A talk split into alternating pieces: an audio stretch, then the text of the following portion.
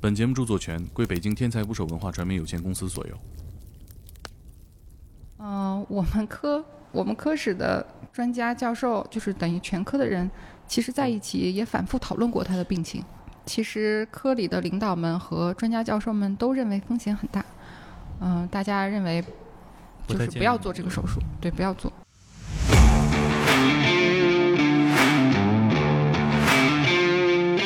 然后当时好像卖了十五万两白银，结果卖完之后，人家拆房子要建协和的医院的时候，地底下挖出了五十万两。协和的话不好告，呃，协和的号不好挂。你在说什么呢？对呀、啊你说啥？太吓人了。骗人学医，天打雷 劈。嗯，主要是我个人可能特殊一点，就是因为我读了两个博士，嗯所以就时间会长一点。嗯，哦一个个的动，然后就把它正常的肺就吃掉。它在不同的温度下形状是不一样的，嗯这越说越像科幻电影了，确实挺难搞的。就是活体的组织，就是在身上挖块肉，对，可以这么理解，多大一块儿啊？越大越好。丈夫资产都可以说上亿的，而且这已经是十几年前的事情。我可以放弃我全部家产，如果你们谁愿意给我爱人捐骨髓的话。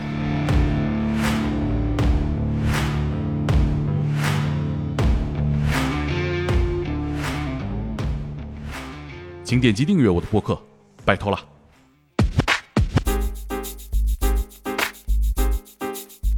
来啊了，来了，来啊！我录完了，录完了， 你坐那边，你坐那边。哎嗯实在抱歉，实在抱歉。怎么着也得等林医生走了再跟你玩命呢。三一二三，好，差不多了。今天呢，嘉宾来自协和医院的林大鼻医生。大家哎好。大洋马来晚了，抱歉，抱歉。一一直谎称在做功课。嗯，你做了什么功课？我一直听朋友说，治病你要是协和治不好，中国你就别去别的地方了。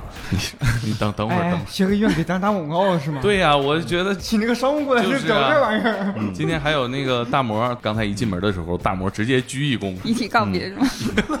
我进门差点没跪下，你知道吗？你是因为来晚了，大魔是因为寄托了对疫情当中的这个医生们的嗯对，因为大鼻医生前段时间去了那个武汉嘛，然后是非的常尊敬。 嗯、但其实我觉得这个就是一个医生的职责啊、嗯不是说在这里说一些很冠冕堂皇的话啊。嗯，我觉得一个医生，你出现了这种疫情这种事情，就是责无旁贷。哎，你出发之前，你家人对你是怎么交代的？其实我的爱人还是很很支持我，但是我的父母可能，我的父母到现在都不知道，啊哦就是都不知道我曾经去过武汉。那咱们公众号看来还没开发到这个年龄段，这两个月多月消失，我也不跟他视频啊什么的， 他们没看新闻嘛？协和医院的医生已经抵达武汉了。因为我们第二批医疗队去的人就很多了，嗯，啊他可能没有想到我在里面，所反以正在新闻上没看 着，嗯，没看着脸。嗯，我觉得瞒着他们还是没有纠结，就是肯定不能让他们知道，啊、因为父母对孩子这个心情嘛，嗯，嗯，也是，还是第一次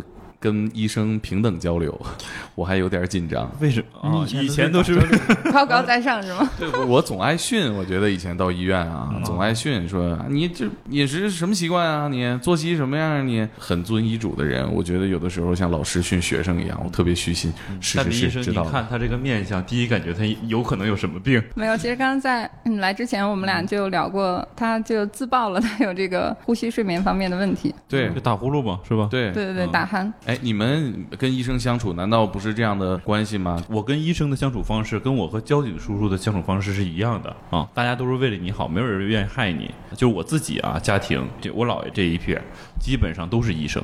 那为什么没有让你学医呢？我就是学习不好我，觉得他就是文科生，只能干男护士，对对其他做不了。对实力胆他儿不小，允许。 对，嗯，我刚才我跟林大鼻医生聊啊，哦就是他跟我说，他大概大学就上了十一年，呃我我听说过，哪怕你到医院还要好多年，都在学习过程中。主要是我个人可能特殊一点，就是嗯因为我读了两个博士，哦所以就时间会长一点，嗯。啊这个不能叫特殊来形容，叫特别厉害。但是，嗯、最近这不也是高考刚结束嘛？其实大家可能开玩笑说什么劝人学医，天打雷劈。 这句话我没好意思提。但啊啊是我觉得，其实医生还是一个挺好的职业，你会比较有成就感，嗯，因为你可以治病救人嘛，啊，病人你把他抢救回来了，你把他嗯治好了，嗯那个成就感是很多其他事情就是很难给不很难了替的代、很难比拟的。嗯嗯，你在门诊什么形象啊？在门诊比较还算比较苦口婆心的，希望想把尽量多的事情告诉他们呀。你要是去林医生那儿看病啊，我别，那我最好。好还是别。你就一一定听话就行了，然后也别多吱声。协和的话不好告，呃，协和的号不好挂。 你在说什么呢？对呀大你妈说啥太呢吓人了！我天哪！都告谁了你？我其实对呃协和医院呃还是有一些呃亲身经历的记忆点的。哦嗯呃，就是我姑姑以前呃生过病啊、生过病之后呢，在老家盛宁医院说我姑姑是这个尿毒症，嗯然后来协和，然后诊断是红斑狼疮，嗯然后经过几个月的治疗就痊愈了。呃，沈阳的那个医院的当时的主治医师还给我爸打电话，啊，就问说，哎，协和的医生当时是怎么诊断的呀？呃得到的结论是怎么分析的呀？能给我讲讲吗？这怎么还偷师了呢？ 但是他也分享了啊，他觉得如果他讲了能减少其他的误诊，那可能还是肯定是好的事儿嘛。 嗯、呃确实我们医院就是疑难杂症呀，嗯、进的比较多。我老家就离武汉比较近，他们可能有点大的病之后，都会选择去武汉协和医院去 看病。我就想知道北京协和医院和武汉协和医院有关系吗？就是因为是全国是一个好单位多吗和谐医呃协和医院，不是你今天这舌头怎么 对，其实没有什么关系，嗯，啊就是你要是用这个结合医院来搜的话，可能做资 料。就是当然武汉协和医院也是一个很很好的很医好院的医，嗯院，。对对嗯。但是你如果用协和和医院两个字儿在网上搜的话，可能会搜出很多很多来。是并不是一个连锁品牌吗？啊、并不是的，你作为这个协和医院的医生，那你在社会上的朋友啊、亲戚的朋友、朋友的朋友，是不是会经常有人想认识你啊？去那儿嗯，反正认识个医生朋友，肯定还是会有很多便利吧。你要说是个法医，可能大家就觉得没有什么用处。大概率来，林没林医什么生先合加作个，微信。 经常会有人呃联系你说是吧？给给联系去协和医院看看病啊。这个会有，嗯，但是毕竟能力啊，各种都有限，很多时候有些事情我也办不到。对，是嗯对。讲讲你对这个协和医院做的功课 吧，我沉听浸听于在每一年在协和医院的医生面前，我听听你怎么秀。查到了一个特别好玩的事儿，就是协和医院这个选址的问题。这个原来这个地址是一个王府，多尔衮的弟弟多铎，然后建的王府叫裕王府啊，面积还特别大，大模六十亩是多少平米？老他妈文科生反正就是六十亩的这么一块地儿。但是像多铎，他后代一代一代就没落了嘛，嗯然后没落了，但是他们贵族还是要保持自己的生活水准，就是还不愿意屈尊，没办法，他的一任后代就把这个房子卖了，嗯当时卖给的就是洛克菲勒家族。啊哦，然后当时好像卖了十五万两白银， 啊！结果卖完之后，人家拆房子要建协和的医院的时候，地底下挖出了五十万两，太赚了我。这这是个福地，真是个福地。 是协和最开始的好像是以教学为目的，这个医院好像伍连德还参与了最初的这个培训的这个建设，搭建了现代医学的培训班底。对，尤其是在嗯抗疫，就是废鼠疫的那个过啊是程中，嗯他是要教一批优秀的医生出来，嗯所现以在其实也是一个教学医院。嗯，你是你所有朋友里学习最好的吗？我 应该不是，因为我们同事就是优秀的人还是很多的。一桌五个人，得二十多个博士，我觉得学霸得是你们有没有看那个《隐秘的角落》？嗯我觉得就看了是朱看了朝阳那种哦不，太费力气就永远第一的那种 才是学霸。哦那他是时天间才管理大师。嗯，时间 管理，时间日记写得好。嗯对啊，那你高考多少分儿？你还记得吗？我真不太记得了，因为高考已经是很很久二十多年前的事情了。刚才我跟大鼻医生聊天啊，他跟我说他是哪一年生人，我其实有点吃 惊。嗯你们猜，盲猜一下嘛？可能也就比我大个三四岁吧，你猜猜，八三八四左右吧，嗯差不差不多嘛嘛。来，我公布正确答案吧。我是七八年的，完全没想到。所以说医生会保 养， 对，我听完我说你还是会巫术啊，这这这是医术吗？确嗯这实可看着能不 跟医像。生应该关系不太大。就是我觉得还是心态比较好吧。就是我是一嗯个就是心理素质比较好的人，就是情绪很稳定。嗯，嗯，你就像嗯哦最近那个综艺什么《乘风破浪的姐姐》啊比如说有些人可能就呃情绪波动很大，或者说就哭了怎么样，但我会哦但都我是假极少哭，他们都是假 哭，假哭， 嗯情就绪没是不易事不易怒，其实是不是医学院的学生都要做好这个觉悟，可能要念很久。嗯、是。因为现在我觉得，就是说，你呃如果选择学医、临床医学，基本上，嗯、我觉得读到博士是标配了。那不读到博士、呃怎么上班啊？找工作会比较困难，因为医学这个它可能它需要的知识比较多，我外甥女刚上大学，她其实心里边还是有一个梦想的，想当医生。然后呢，我姐姐就很反对，其实就是刚刚咱们提到的劝人学医天打雷劈的逻辑嗯哈、就觉得这孩子可能以后，呃，工作会很辛苦，学习会很辛苦，找工作会很难。其实比较适合就是呃有一点情怀的人，嗯或者说有一点是小理想的是人。，可以给我们解释一下你的科室吗？听起来是一个很厉害的科室。呃，我们的全称叫呼吸与危重症医学科啊、就简嗯称呼吸科，那这个危重症指的是呃，相当于是呼吸 ICU 啊、哦，就是呼吸里面的危重症，尤其是那些需要呃气管插管上呼吸机的病人啊。哦，那不就是猛哥吗？这个蒙哥呼吸机我是哦啊但是合着就你跟您那个呃睡眠障碍用的那个呼吸机不是是哦呃不是一个概这念。个我知道，价格也不一我样还。以为这一下就把你划到危重症的范围了。要不你刚才说那个，以后我有机会这个找林大鼻医生看病，我说别，还是别，最好别。我看你那个文章里提到，基本见过全国各种款式的救护车，嗯、是，就是有人说协和医院是挡在病人和死神之间的最后一道门，嗯所以确实很多全国各地呃治不好的病人，他可能会选择到我们医院来。就做尤其一各种些各样的救护车，对于一些比较重的病人，他可能就会呃，因为他普通的交通工具、公共交通工具他是没有办法来的，嗯所以他只能打着救护车来。 ，OK。嗯，嗯，所以这个救护车它就是当地的那个救护车。您看过这个最好的救护车是哪儿的？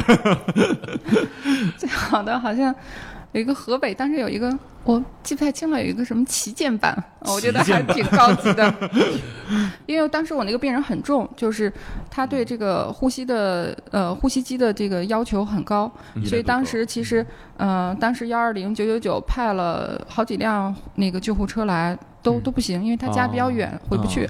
所以后来他从当地叫了一个 很豪华的救护车，说是一个旗舰版，设备很高档，嗯，啊，就这种长途的救护车是不是也也也得付费吧？在我的印象中，对，它是凭啥不付费呀？啊它也是按距离算钱，就像你打出租车一样，OK，啊、一个是距离，再说看你需要用到的设备啊你坐过这些吗。？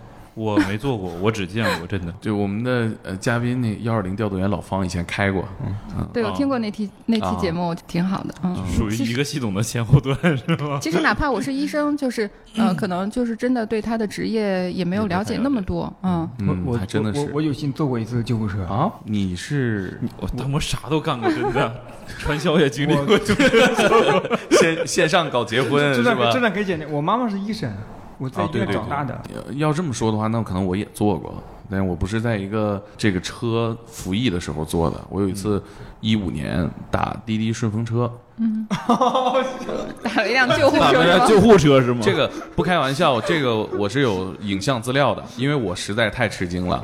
那是一辆退役的救护车，然后顺风车他就来了，来了之后停在路边在打双闪，我一看车牌号有队，我就走过去了。然后那个司机人很热心，他可能是怕我不相信吧，他就站在哎躺路后边边儿。 真的，他我说大哥，你是跟我开玩笑呢吗？这车咋回事儿啊？他说没事儿，这这我买的车，私家车了。啊，我说你是准备干嘛用啊？他说嗨，没想好呢，你这后面能躺。 我说不用不用不用不用，我坐前面就行。我好像都没遇到过太神奇的事儿。我打个奔驰、宝马，我都觉得挺惊讶 的了。我们同事还有打退役救护打到劳斯莱斯的，哦因为你打了车以后成功以后，他会告诉你车型嘛，啊然后它就显示是一辆是一辆劳斯莱斯幻影，我就觉得没想到真的是一辆劳斯莱斯 今。天汽车节目可以到此 结束了。开门的时候别摁错了，把伞拔出来了。 哦，刚才说到哪儿了？怎么会聊到这儿呢？ 呃，之前我对大鼻医生最深的印象啊，就是之前王鹏医生的那篇嗯呃故事。嗯，有一篇故事叫《微生物神探》。对对，在我们是的内部叫微生物神探啊。从那篇故事中，我们看到，其实，在医院里边会有很多我们不知道的医生。嗯，其实王鹏医生他在医院里还是一个很普通的岗位，因为毕竟，嗯、检验科的医生嘛，大嗯家在大家印象里就觉得好像不像临床医生那样在台前嘛，他毕竟嗯还是一个幕后，嗯，嗯，你可能根本就就普通患者根本完全不会接触到他，是的，而且你拿到一个化验单，比如说你去医院查了一个血常规，你就会看一下你的数值，你根本不会注意到说这张报告是谁给你出的对，我一直以为是那机器自己打出来的。呃，那当然那有倒一也些是是机器嗯打，但是它可能人工要审核啊，它要啊发报告呀、其实它下面都会有一个医医生的名字的，啊但是你可能从来都不会注意到它。对对对对嗯呃，可能全国呃各个地方的疑难杂症都会到你们这儿来。都见过哪些？嗯，有一个故事我可能还没有写。其实我自己的专业方向是研究罕见病，然后我们在电影里边看，经常看那种，比如说有超能力啊，或者罕见病啊，然后去医院看，啪就给你锁关起来了，然后就要研究你，说对不 起，我们这个病的名字可能要以你的名字命名，大洋马症。就真正的这种罕见病的病人，他在诊疗的过程中，他跟普通的病有什么区别吗？嗯嗯、可能就是说，呃，说出来普通老百姓根本完全听都没有听说过的一个病。嗯嗯所以当时其实那个故事，我是想记录一些呃，就是得了这个罕见病的一些患者的故事。嗯嗯、就是有一个病叫淋巴管肌瘤病，所以大嗯家肯定没有听说过猛。哥，你知道淋巴在哪儿吗？淋巴管肌瘤病，这我这几个字儿可能只会写病字儿。淋巴你不会写是吧？你哎完，这完了这有笔，我完了你先你现在你现在写，我就我就不我是写出来你要拍照 咋地？所以它它这个其实是一个很特殊的病，就像我说出来，大家都从来没听说过。它最特别一点就是。几乎得病的全是女性，这个反正我们没有见过男患者。这会个有什么病症状呢对，它比如说你肺里可能会有那些囊泡，就是肺嗯一个个的囊啊、然后可能还会出一些气胸，就肺破了就变成气胸，哦嗯、哦反正是一个很罕见的病，会危及生命，会危及生命。嗯，当地医院的医生他可能他都从来没有见过，没有听说过，是嗯他也没学过，所以很多病人真的是可能辗转求医几十年，最后才哦中医诊断了这个病。嗯这种病有的时候他也没有药可治，或者说他就是能治他这种病的药，可能治不了其他的病，我们就管这个叫孤儿药。哦啊重要啊。它可能只能治这一种病，但是嗯你得这个病的病人又很少，所以药厂呢，它这里面利润也比较少，所以有的时候这个药它可能就不再生产了，它这个药嗯对不赚钱。他研发和生产都要付出巨大的成本。对对，但是你可能就这么几个人用，所以它这个里面它可能就不生产了，所以很对多，呃，得了病的人他可能面临着他也没有药可是用，听起来很绝望。嗯，对，所以因为他人其群实是一太个小很弱势的群体。是的，嗯是的，他自己也不知道他得的是什么病，因为现在中国就是你挂号， 你要先自己判断一下。你说嗯我得的是呼吸方面的病吧，特我 要别挂呼吸科这，事儿，或者我要挂神经科，嗯。呃，他需要他先自己判断嗯，他所以有的时候他可能自己就判断不对。前几年咽炎特别严重，后来我去了呼吸科咽炎其把实主应该题是拉回来耳了鼻喉科， 啊，不是我，我是从耳鼻喉科转院转出来。啊真的是挂号的时候不知道自己挂哪个科，我去了呼吸科之后治疗打呼噜，嗯医生说你是不是嗓子也难受啊？其实就是跟打呼噜是有关系的。最后人瘦了，不打呼噜了，咽炎也就好了。现在已经是瘦瘦下来了，你知道他可以之前想你你他减了多少斤，自己说，都瘦了四十斤了，这个就是一已种经减了半扇猪了，是吗？对对对，还还剩大半扇儿。C 位出栏，嗯，确实是，当时我我就觉得，哎呀，那我真的是不知道啊， 其实我刚才呃，我还没说完，就是说，我觉得就是病人其实很难嘛。嗯，研究罕见病的医生也不多。你如果做常见病的话，你可能呃你申请课题呀、你的研究基金呀、或者说跟一些公司呀、药厂的合作等等这些，呃，写专业的文章呀、晋升啊等等，就是你可能都会相对容易一点。嗯但是你做罕见病的话，呃，跟你搞常见病的医生比起来，各方面的困难就会多，而嗯且你还面临到一个问题，就是你病人找不到医生，你医生你也找不到病人。啊，嗯比如说，我想研究刚才我说的这个病，那这些病人在哪里呢？对呀、他的发病率那么低，我怎么找到他？罕见病嘛，就是病人很罕见，首先是，嗯是啊现在有了互联网啊，有了什么还好一些。嗯比如说，你专业介绍里，你说我擅长这种病，啊，呃，病人他可能他能找到你。呃，我觉得研究罕见病的医生也是需要一些情怀的，嗯就是嗯嗯你可能面临的一些困难，嗯、也要比其他的医生要多一些，嗯也比较难。嗯，有着最高的这个教育成本，还要有情怀，然后去研究这些，我觉得大家听完可能会更放心一些吧，嗯或者更安慰一些。常规的医院解释不清楚，然后自己也不知道的话，啊，可以尝试啊去协和找协和的医生，我觉得商务人士独特的这个坐标系、啊， 聊啥都像广告，你说？当然也也不光我们医院，其实很多医院也也都很好，你看，非得逼人讲出这个疑话难来，杂症 也比较多。嗯，就是现在呃，医院它其实也有一个排行榜，嗯、好我们就是比在哪较儿专业发布的，呢哦就叫呃复旦排行榜。就是它是每年都会公布，呃，一个是各个医院就综合的排名，嗯啊、我们医院已经有这个排行榜以来，连续十年都是第一，哦它还会发就是布各个专科的排行榜，这个排行榜其实每年就排第二往后是吧？第二是不是统计啊？因为是复旦排，对，所以就是呃，比如说你想看哪个专科，你也可以在上面查一下啊，就哦这个是这个一个比较权威的一个排行榜。哎，是谁影响了你选择医学专业的呢？因为我父亲就是一个医生，所以当时而且我也比较喜欢这个职业。也是医学世家了。哦，今天在世座家的倒不敢说，在座的四个人，只有我一个没有医生家属嘛。有医生都得跟你爸 学，我其实会问很多职业这个问题啊。嗯，你们有没有那种哈哈大笑的时刻？我觉得很少吧，一个危重病人从生死边缘拉回来的时候，是不是特别有成就感？是特别有成就感，你嗯们科室是不是有很多锦旗呀、嗯，就多到放不下。什么文案？啊就是妙手回春，什么文案就我就看起来都差不多是吧？对，差不多就都嗯是就我那是些，人心。就是锦旗制作的那些人的文案。嗯，门门口协和那儿是不是有那个呃专门做美锦术旗社？的是对啊，但是 我一配般套设施，呃，嗯我的患者，尤其是那些经济条件不是很好的，我会嗯、建议他们写感谢信，啊因为这样的话可能更能表达他自己的心情，嗯而且写感谢信也不用花钱。刚开始做医生接触临床病人的时候，是不是一开始也是相对来说比较紧张的？对，会比较紧张，嗯而且有的时候个人情绪会带的比较多。嗯，因为那个时候自己可能经验也少嘛，嗯比如说你值夜班的时候，你就会很害怕，哦嗯甚至可能会嗯、呃吓得就睡不着觉，嗯就怕哎万一有个什么事情我处理不了，可怎么办啊？哦哦我还以为万一看着点啥怎么办呢？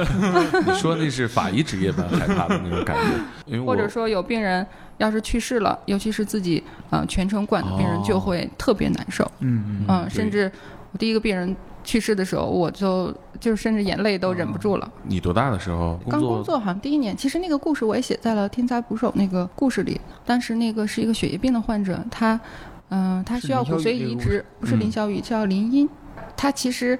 就是有不幸也有幸运，他不幸就得了这个病，但嗯他幸运的是他的呃哥哥和弟弟其实骨髓都能跟他配型、嗯配上全相合的配型。他得的病在血液病里不算是那种恶性程度非常高的，就说如果他能够找到合适的配型的骨髓的话，嗯就是非常有希望是痊愈的。哦，他是什么病啊？骨定髓的是哦增什么生呀异常综合征，就老百姓说的骨髓纤维化。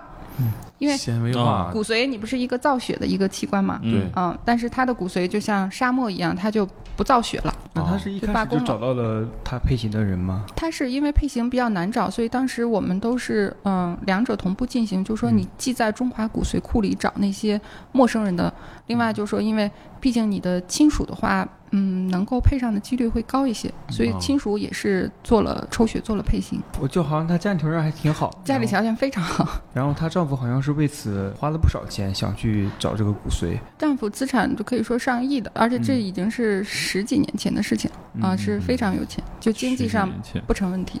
是他两个兄弟，好像嗯是他的一个哥哥和一个弟弟都跟他骨髓配型配上了，而那不且是挺全好相吗合，是很好。但是，呃，问题就出在了两个人都配上。比如说，你如果只有一个人配上，毕没竟也有选是择亲兄弟嘛，你没有选择，你对可能是这个啊事情你就，嗯，你虽然会有纠结，但你可能也抹不开面子啊，或怎样，你最后可能会给他。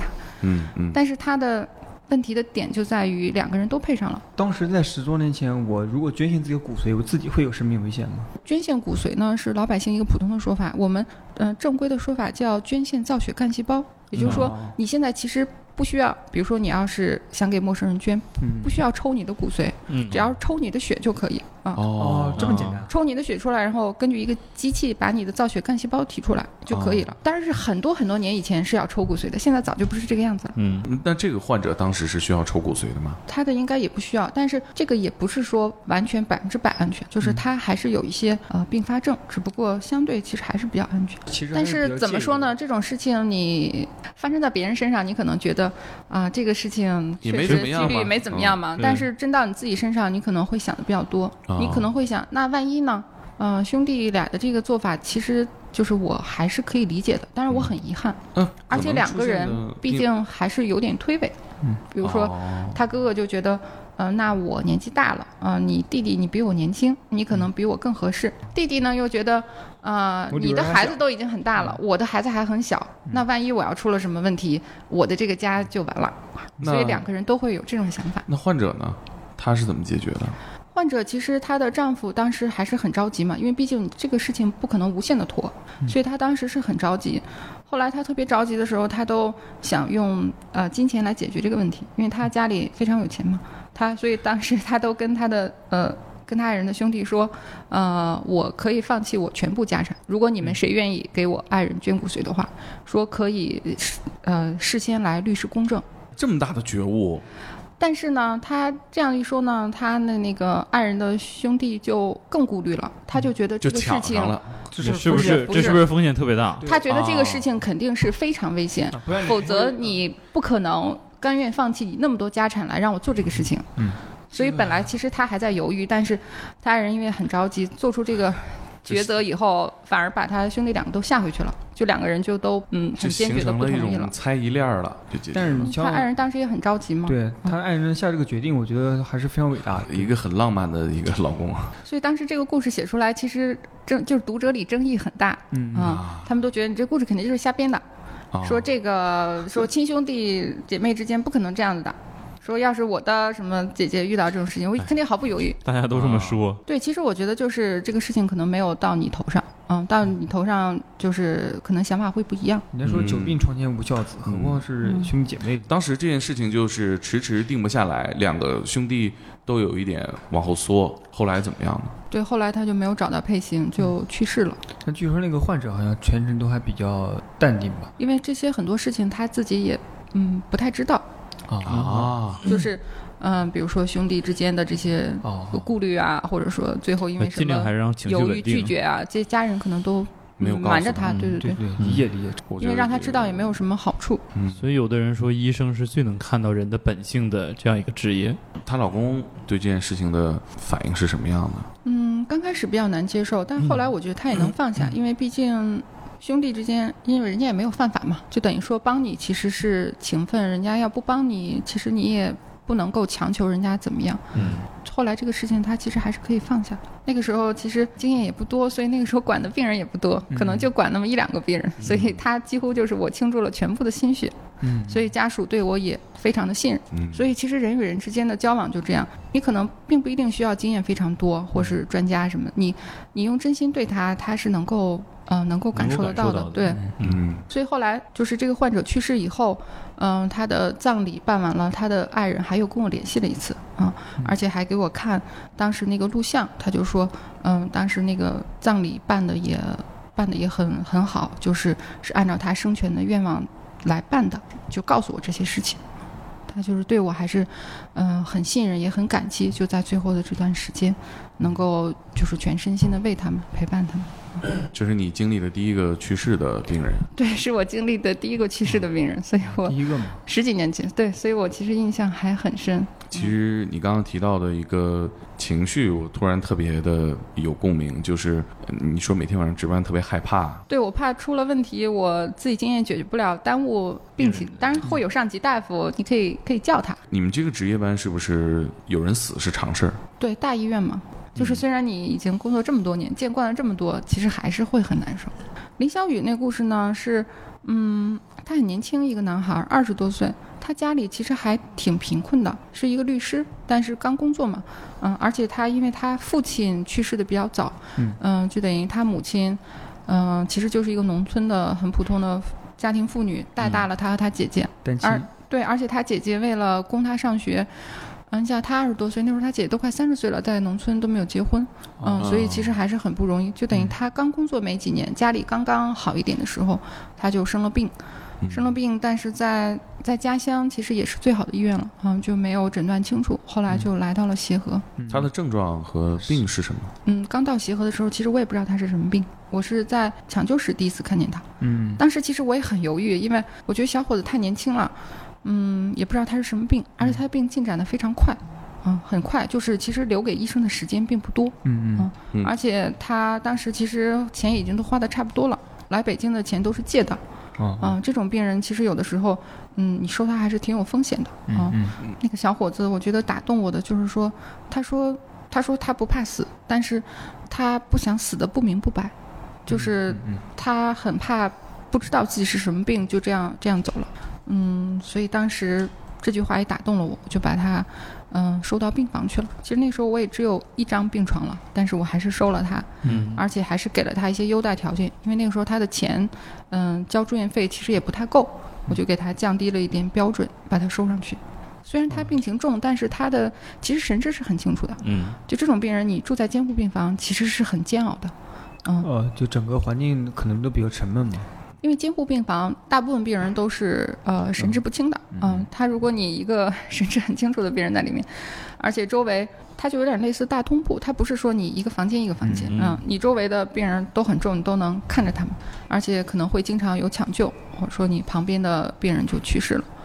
而且可能二十四小时都开着灯，嗯、你那个感受其实这是想想心理压力很难啊特熬别 大。对，嗯，我们有一个专有名词，就叫监视呃监护室综合征，就说你在那里，哦待久了你之后对就你呃神志清醒的病人在那儿待着，你就嗯不能说精神不正常吧，就是你的那个精神就有点崩溃了，嗯，嗯你可能就会出现，比如说幻觉啊，或者说有点精神，那嗯，那那会有什么样的？的表现啊？你们见过这样的人吗？比如说有的人可能就大喊大叫啊，啊他就受不了了，他一分钟也不能在那儿待了。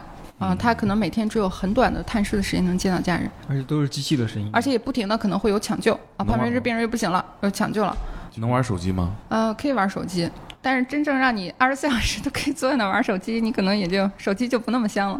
我可以。看你有没有病，你知道吗？你身上要疼的话，你就不不那么嗯你难受的话，你可能也玩不下去。是的，是的，是的。那这个小伙子当时是什么情况呢？他待了嗯所以他其实还挺坚强的。我们那时候也是争分夺秒的想给他搞清楚，取了很多活检，就是像活检这个词儿，你可以给我们解释一下，我相信很多听众体会不到。活检就是说我可能会取你身上的组织，然后送到病理科，病理科的医生在显微镜下看看有没有问题，就是就抽啊是活体的，组织，就是在身上挖块肉，对，可以这么理解。多大一块儿啊？越大越好嘛。比如说一两公分，这就比较大的。它是皮肤有问题，而且口腔里也长了东西，骨髓也有问题，所以我们在很多地方都给它哎，很痛苦啊。去了活检，骨骨穿、骨髓，骨穿髓刺就对骨髓穿刺，骨髓做了好几次，听说那个特别疼，还好吧，会打麻药，但是、哦嗯，人是清醒的，是能感觉到的。还有口腔里长的东西，我们在口腔里也挖了，还有皮肤，嗯、反正有问题的地方，如果能有可能的话，都要尽量。那他这个病太遭罪了也。可是问题是遭罪，你也不一定能搞清楚。这那他这当时不是应该就是肺出问题了吗？当时他的病情太重了，就是肺没有办法挖一块肺下来，他还受不了。嗯哦。哦那取完活检之后呢？我们回来的一张张的报告单都没有搞清楚，嗯，嗯，所以他有一段时间他就崩溃了，精神就垮了。他就说要出院，说不治了，回家。哦哦哦嗯，想到协协和都治不了，他可咋整？对，因为那时候钱也花的差不多了，嗯，而且受了那么多罪，也没搞清楚，他的精神就受不了。那那后续怎么检查出来的呢？嗯，当时我就没有让他走。其实病人这个时候，我只要让他签一张自动出院的同意书，就是说我自己要出院，嗯，嗯跟医院没有关系，我就可以走了。嗯，这啊等于说你也不用再为这个事儿就。我对我没有责任，但是我就很不甘心。嗯我觉得都走到这一步了，不行，我说你不能放弃，我说我还没有放弃，嗯，嗯你不能放弃，我就扣着他，没有让他走我。觉得你这样的话其实是给他信心了。给他点对勇气，嗯，所以后来就是还是努力给他搞清楚了，嗯嗯，他是一个血液血液病，怎么搞清楚的？嗯、最后还是在皮肤上取了很大的一块儿，又取了，对，取了很大的一块儿，就这一下就直接挖走了。对，而且还要挖的比较深，你不能说只是薄薄的片一片儿，嗯，他就在最 ICU 后希望了，重症病房做的手术嘛。对，就在床旁做的。哇，然后嗯其他病人看了估计也也吓够呛。我们当时拿着屏风，拿着帘子，就把它那嗯就当围是围在那个那儿。那而且我当时还找了一个板子，就是呃，因为他当时都躺不下了，他只能坐着，嗯、啊坐着，这样他自己就能够看到。我觉得，我觉得太残忍了，就普通人受不了。那看着都吓人。他是可以自己选择看或不看，嗯、我当时就找了一个架子架在他面前，然后找了一个床单儿把它挡起来，哦啊要不然我觉得他看着别人挖那块肉，觉得普通人会受不了。所以当时我我在他旁边，我说我我就在你旁边，嗯嗯你不要害怕。嗯，他说他说我不怕疼，说你给我多取一点。很疑难，还是诊断清楚了。后来就把他转到血液科去了，嗯哦，但是他结局也不太好。当时，嗯、做了做了一次化疗，效果也不好。嗯，后来他就打着救护车就回家了，因为他们当地的风俗还是希望就是能活着回去。落叶归根了。对就是没有什么治疗的希望。对，那个时候其实就已经就是弥留状态了，嗯，但是起码知道自己是什么病了，是什么就病了完成了他的他就觉得他没有遗憾了。嗯就是能做到哪儿做到哪儿了。超跌化的那个救护车，我觉得我也很感，一个救护车的背影，嗯嗯，在马路上。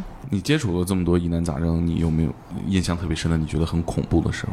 还好吧，没有什么。但就是王鹏老师那个故事里那个小男孩儿，当时其实他那个肺里是很震撼的，他那个肺里就都是嗯洞，一个个的洞，然后就把他正常的肺就吃掉了，然后而且就是洞会越来越大。就他正常的肺就流的就越来越少，或者你也不知道是什么虫子是什么病，嗯嗯嗯，那他的肺出现了这些洞之后，那肺不就漏了吗？嗯，但是倒还没有漏，它可能就是从内部啃的，就像一个苹果，它那个芯儿啊那，就烂了，它那个表皮儿当时还好，症状是什么样的？就发烧啊，然后嗯，比如说有痰呀等等等等，嗯，或者喘不上来气儿啊，但是它那个肺是很震撼的，就我们给它做了一个 CT 嘛，呃，被吃的都剩不了太多正常的肺了。那你们会有那种看这这些东西会起鸡皮疙瘩的时候吗？还好，但当时就是特别着急，因为那个小伙子也很年轻，刚二十出头，你就不知道他是什么病，你就等于是眼睁睁的看着他的肺被吃掉，嗯然后你还找不出来这个罪魁祸首，你就会特别着急。他当时也是在外地辗转了很多医院，都不知道是什么病，后来来到我们这儿。其实我们那个时候对他是什么也不清楚，嗯，但是他的那个时候其实嗯，病的已经挺重了。你会看他肺，别说是呃外行人，你就自己，比如说呼吸科的医生，我给你拿出来一看，大家都会倒抽一口凉气那种说，啊，就怎么这样？嗯，这人还能活着，真不 容易。对。而且那个时候就特别瘦，你想一个小伙子，正当壮年小伙子只有六十多斤。后来其实，呃，也是王鹏老师，因为他经验也比较丰富，追着这个线索不放，而且还额外又做了很多工作，才终于找到了这个根源。啊、嗯根源那个小伙子是一个比较罕见的一个真菌的感染，是真菌把他的肺就是都吃掉了，真菌不就是脚气是吗？啊觉得那些是真菌的一种，但它啊不是这个，它是一个比较罕见的一个真菌，大家就是可能都没有听过它的名字啊，那叫马尔尼非蓝状菌，啊？是一个很那没罕见听过的啊你一感个真觉像菌国。外传过来的呢？它在南方或者东南亚那边相对多一些，就是那个竹鼠，你知道吗？那个华农兄弟啊我知道嗯养的我那知个， 道就是对，竹鼠身上会一到带夏它天它中暑了就会被人杀掉的那 种，非常可所怜的以有一些广东还是哪边的省，哦可能有时候吃吃竹鼠，在吃上，嗯，所以它会停留在这个竹鼠的身上。对竹鼠会是它会带这个菌。它有可能会传染人吗？呃，你比如说你要烹调的不熟呀，或者是你怎样，呃，所以你们当时是排除了吃竹鼠的这种可能。它对它没吃过，嗯，嗯但是自然界或有些地方也它会有。它在哪儿生活呀、他在南方打工，广西吧还是哪里？所以他那个是王鹏老师，嗯，找到的这个罪魁祸首。哦，嗯这个要怎么找呢？呃，在显微镜底下，所以我们说微生物神探嘛，嗯，哦他在显微镜底下找到了这个菌，但哦是这个菌可能一般人，你要是经验没有那么丰富的检科医生，你看到你可能也不认识他。啊，嗯就好像跟长得跟别人也差不多对，而且它需要一种特殊的染色才能把它染出来，啊。所以你经验不多的话，你认不出来。那是它什么形状了？它会变形，就是它、哦呃有两种形态，一种是孢子形态，还有一种就是菌丝长得像扫把一样那样的。它在不同的温度下形状是不一样的。这越说越像科幻电影了。嗯确实挺难找，应该。那找到这个之后，等于说其实就可以医治了，对，因为你知道是什么了，你就可以对症下药了。就可以治好了。对，而且就这里边让人比较唏嘘的就是，因为王鹏老师呃生病嘛，他就去世了。嗯，啊，但是这个患者其实当时可以说命悬一线，是王鹏老师帮他找到了这个菌，他才能活下来。啊，现在活得很好。嗯，这个肺这种损害，它是可可逆还是不可逆的？还会长回来吗？那些洞？后来回来一部分，但也没有全部。但他现在还挺好的，我还加了他的微信。嗯、当然我我就是默默看着他的朋友圈，我从来也不点赞、不回复，因为我怕他要是看到我在关注他，我怕他把我屏蔽掉。嗯为什么？那你救了他的命啊！医生和患者之间有的时候可能跟普通关系还不太一样，就看着他生活的挺好的，嗯，我就觉得挺欣慰的。我记得你文章里还写到过洗肺，我还真不知道肺也能洗啊。嗯，那个就是另一个病的一个小伙子，就是嗯，鹏鹏嘛。鹏鹏他其实也是一个特别特别罕见的病，而且罕见到就是我们自己医院的医生，你像这么多疑难罕见病都见多识广的，他也是我们见到第一例。嗯、这个病导致他肺里有很多渣子，就是咱们正常人肺其实就像蜂巢一样啊，一个个的这种嗯蜂巢一样，里边都是空气。嗯，但是鹏鹏的肺里呢，就都是一些白色的渣子，把他的肺就填满了。是什么东西呢？它就是一些无定型的物质，就是它这个病导致了这些白色碎渣子的东西清除不出去，就在他肺里，所以他自己的感受就会觉得，嗯、我的肺像被水泥砌住了一样，哦嗯，觉得喘不上来气儿。而且这是一个呃一天二十四小时没有是的一刻得到改善的。是的，所以其实他这个病的根治方法也是需要骨髓移植，嗯，但是哦他就是没有找到没有找到供者。你没有办法骨髓移植的话，就，嗯、通过洗肺就等于，比如说这个一瓶生理盐水，我给你灌进去，然后再哦抽出来，就希望这个水像大浪淘沙一样，把它肺里嗯的把渣这子些带沙带子出来对带出来，可是肺怎么洗呢？因为我不是要一直用它呼吸吗？就是要去手术台上洗，嗯、然后你不是有两个肺吗？嗯，嗯、这样先洗左边儿， 洗左边的时候，就让你右边这个肺来，呃就是喘先气工。作，啊呃，但是会给你气管插管，然后连着呼吸机，呼吸机往你右边那个肺里送气，哦，呃就是等于说靠一半儿的肺来工作。嗯，哦，那它本来不就肺就已经很难工作了，它是是一的半儿的肺，所以就其实风险很大。等于说其实你也不知道在洗肺的过程当中，它这一半儿的肺够不够用。是的，你说的很对。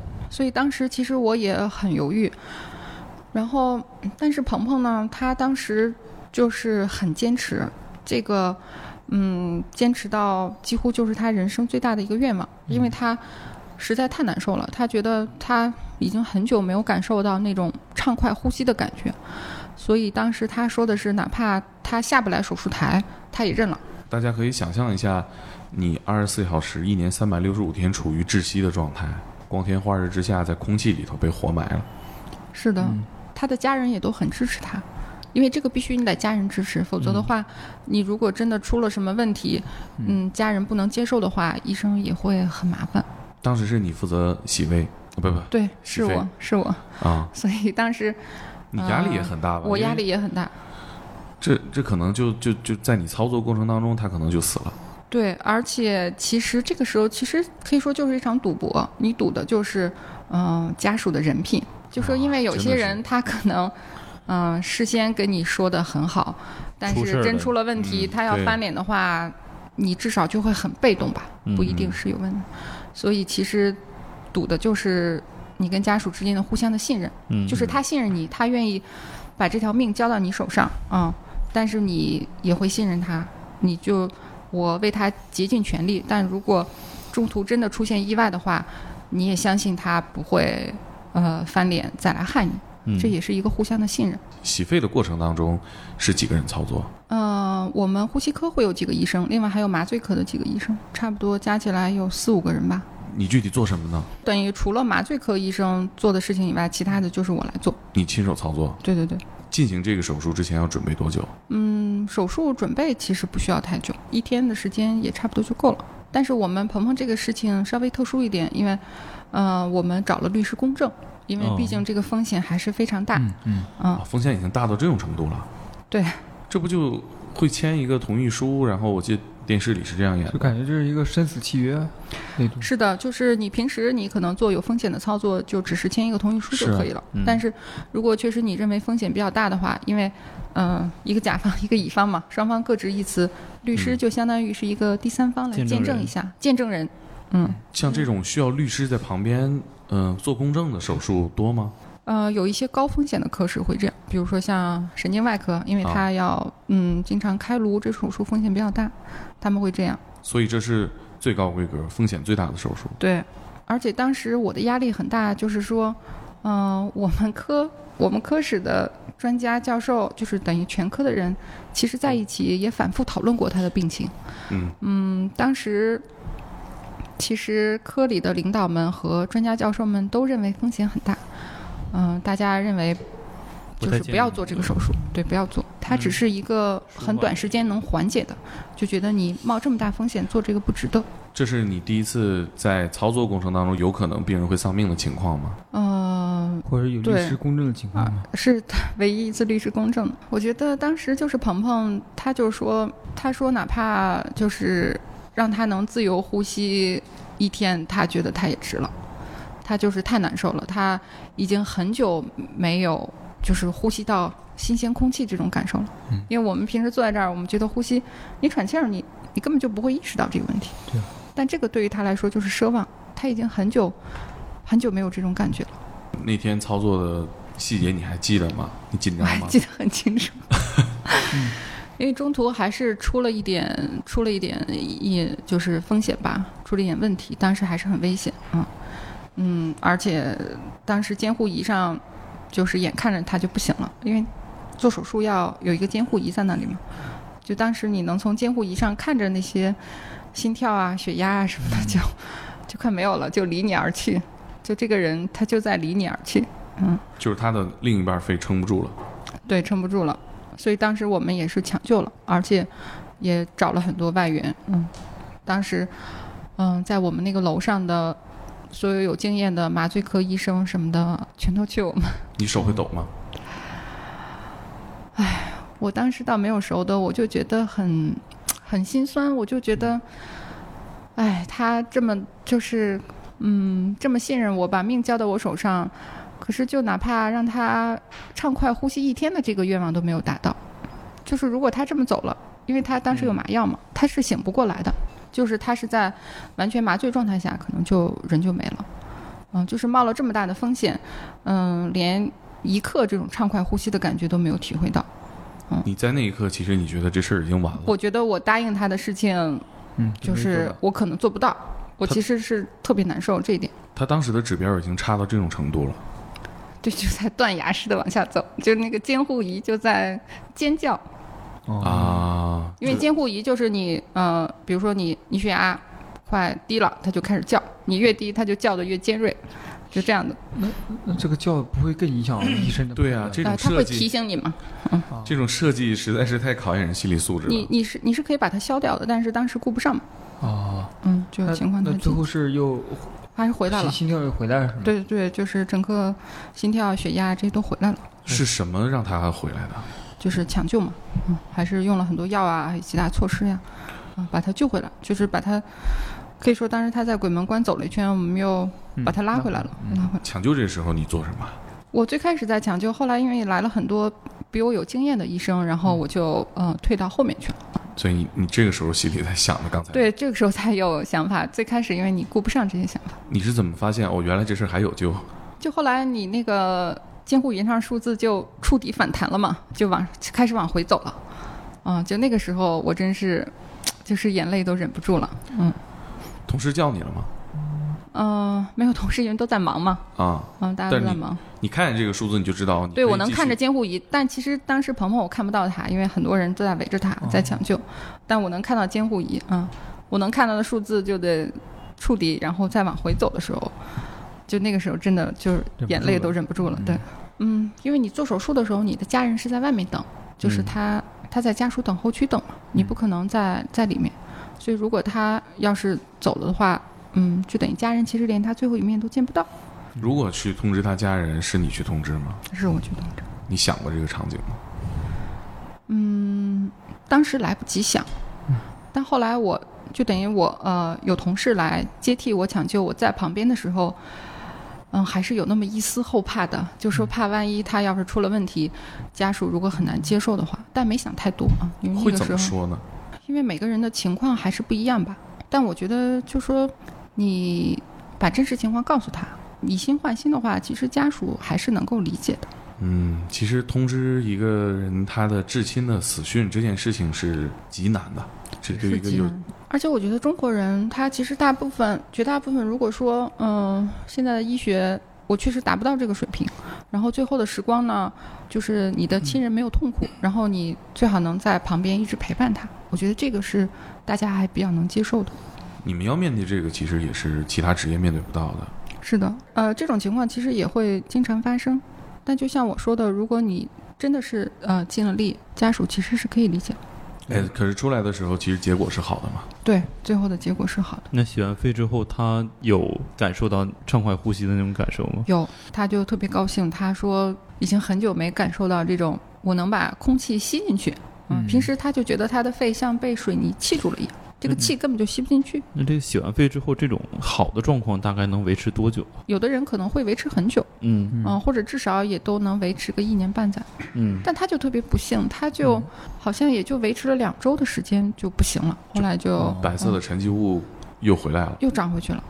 就长的速度长回去速度特别快。其实根治的办法就是骨髓移植，但是它它没有找到合适的配型，就是你要在陌生人里找，其实很难。中华骨髓库它是怎么搜集这些骨髓？是都是大家自愿捐献吗？还是是的，其实就是，嗯，街上的献血车就可以，呃，就是献血车，并不是说它只有抽血这一个功能，你可以说，呃，你说我想捐献骨髓，它就会让你填个表，然后给你抽两管血，嗯、捐干细胞。把你的这个信息记录下来。啊？你是捐过是吗？我爸捐过，捐捐完之后，这个能不能用是不一定的。啊，哦它其实就是你先登记一下，对它只会抽你很少一点血，就等于放在它那个中华骨髓库里。对，这样有其他病人有需要的话，他会嗯、呃在这个库里找。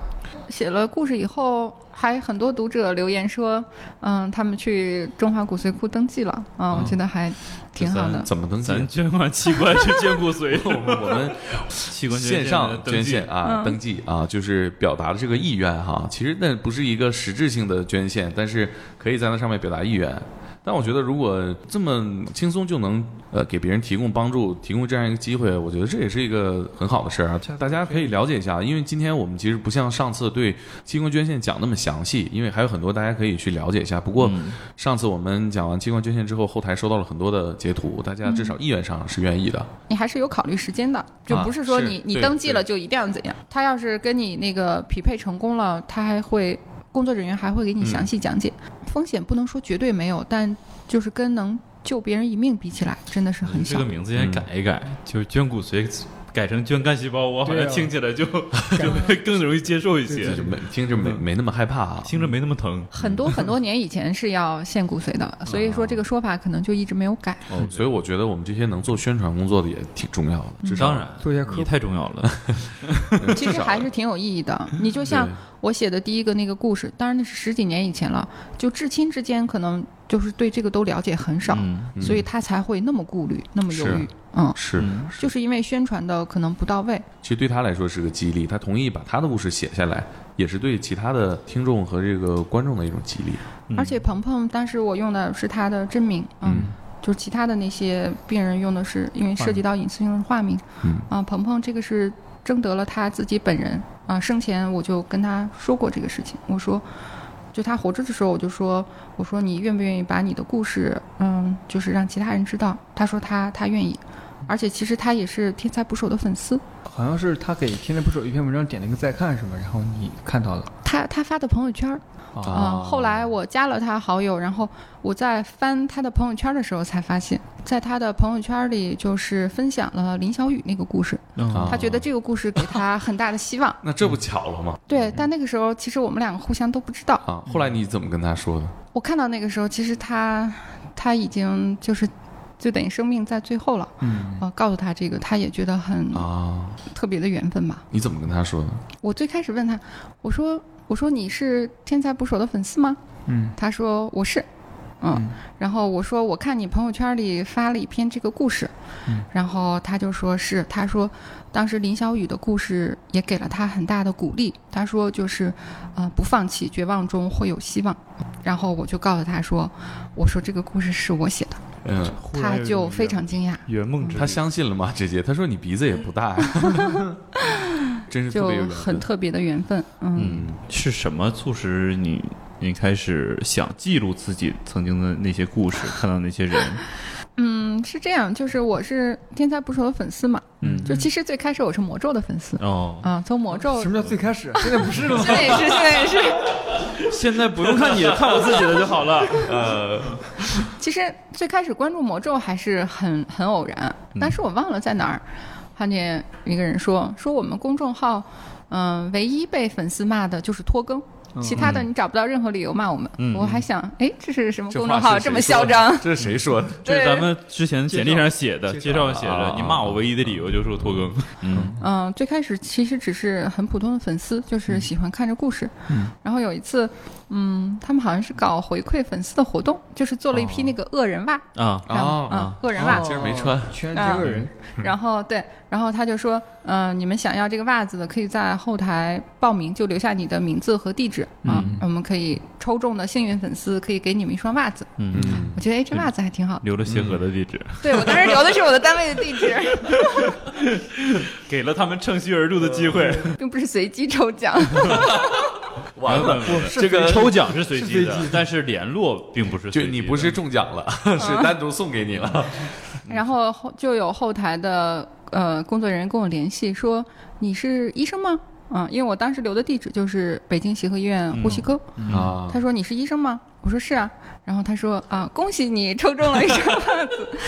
不是？我觉得这个沟通是有问题的。对，哎我觉得他的表达有把问这题。个编辑叫你来 打一顿。我我们我们抽奖真的不是看人下菜碟儿，真的是普通人也能拿得到这。谁给你留的？”然后他们啊就这说：“你来给我写故事吧。”嗯，嗯，我说我我不行，我真不行。他们说试试试试，嗯，就就这样子上的贼船，就一双袜 子。你写这些故事，你看我们有很多的故事也在进行影视化啊。嗯，你平时会看这些职业剧、医疗题材的电视剧吗？不会看，啊，是觉得他们嗯是会假吗吐槽他们吗？ 嗯，对，就是你会看不下去，因为普通老百姓就是他的那些一些噱头呀、或者说他认为呃比较抓人的点，我们就觉得这个太普通了，这就是我们的工作。嗯，而且有的地方可能也拍的没有那么专业，所以，而且我也是一个就是把工作和生活想分得开一点的人，所以我不太看那个。你有没有想过，比如说我们这个是吧，你的故事也影视化了是吧？你有没有想过让谁来演你自己啊？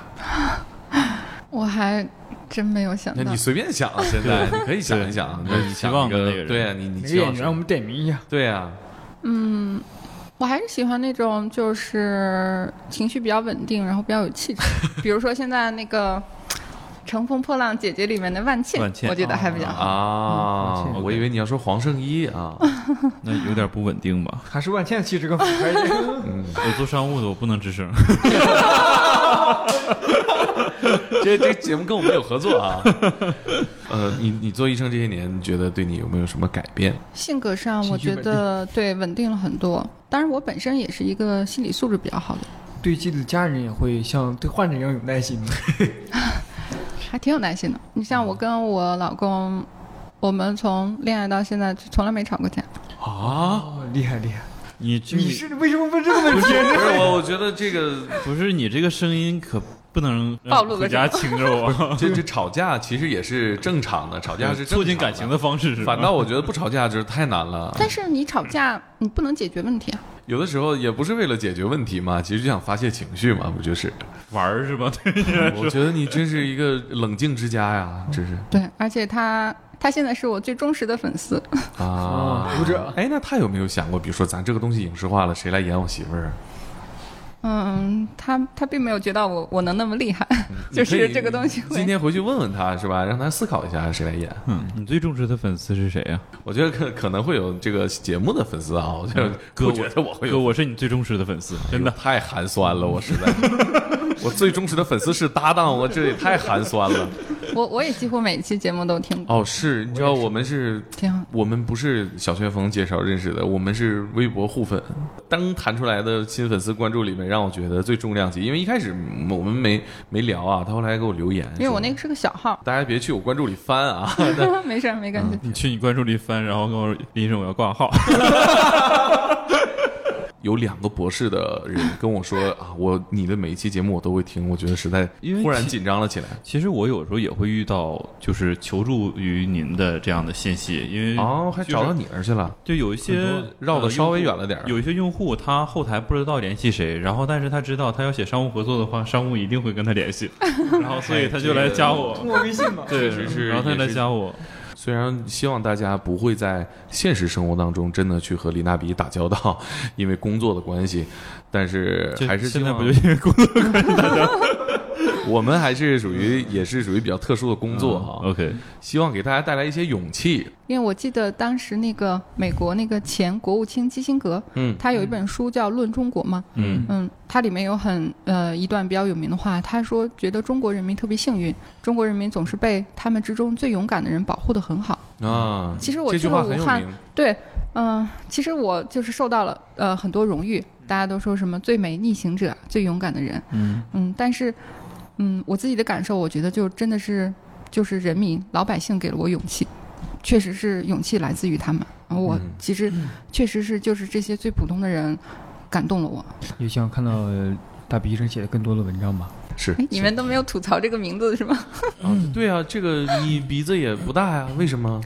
他其实这样，最开始起呃不是都要取一个就是笔名嘛。啊，然后那个时候呢，我就想不想用我自己真实的姓，我就因为嗯怕嗯影响到自己一嗯些哼生活，嗯然后小旋风就他说你是一个呼吸科的大夫，是不是鼻子大的话呼吸就会啊顺畅一些？你就叫林大鼻吧。啊。其实我作为呼吸困难的患者，我其实刚刚你说。